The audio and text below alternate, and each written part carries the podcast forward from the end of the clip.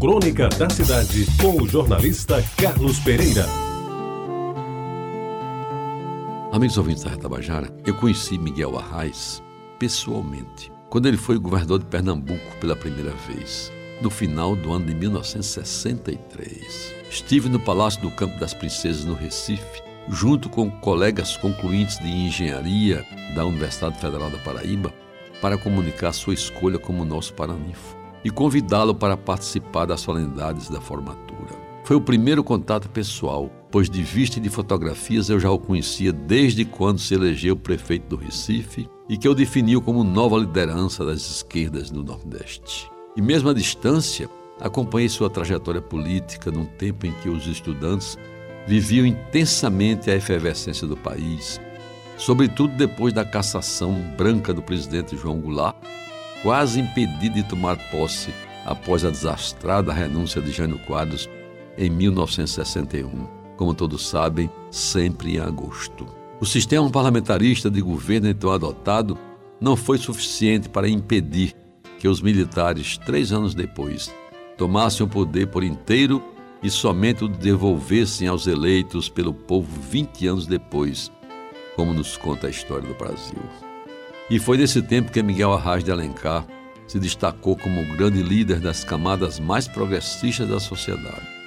Aí incluídos estudantes, intelectuais, camponeses, professores e boa parte da classe média que viam nele a possibilidade de produzir por via pacífica a revolução que Fidel Castro iniciara pelas armas em Cuba.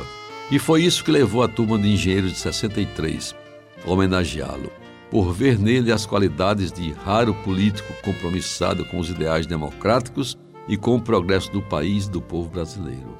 Meus amigos, ele aceitou o convite para ser paraninfo e a ele nada pedimos, a não ser a sua presença na solenidade de aposição da placa de bronze na galeria dos homenageados da escola.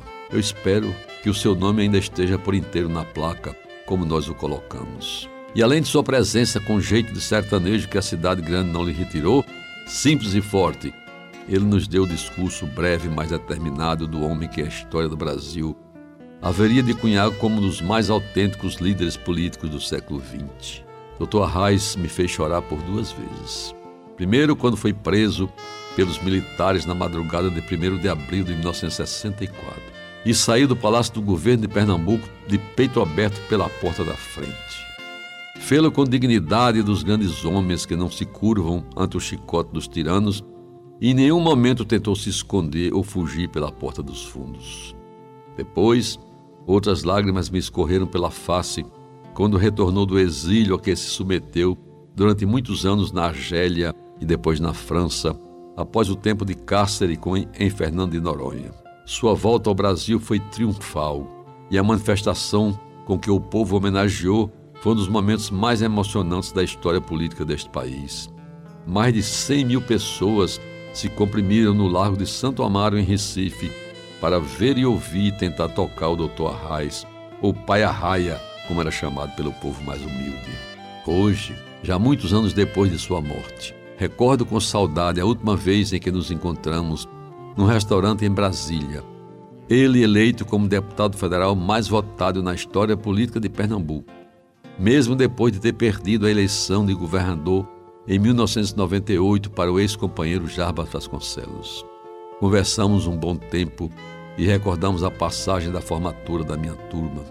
Sempre muito atento e dono de excelente memória, entre uma boa dose de whisky John Walker Black e uma baforada do inseparável cachimbo, me falou de alegrias que acumulou na vida, dos seus filhos do seu Nordeste sofrido e sacrificado, e de algumas decepções que nunca, como ele bem o disse, o fizeram desistir de continuar sua luta em prol de um país mais justo. Foi-se o homem, meus amigos, mas ficaram gravados para sempre na minha memória o seu carisma, a sua história e a frase que ele pediu emprestado ao poeta Carlos Drummond de Andrade para dizê-la quando do seu retorno do exílio. Pernambucanos têm apenas duas mãos e o sentimento do mundo. Você ouviu Crônica da Cidade com o jornalista Carlos Pereira.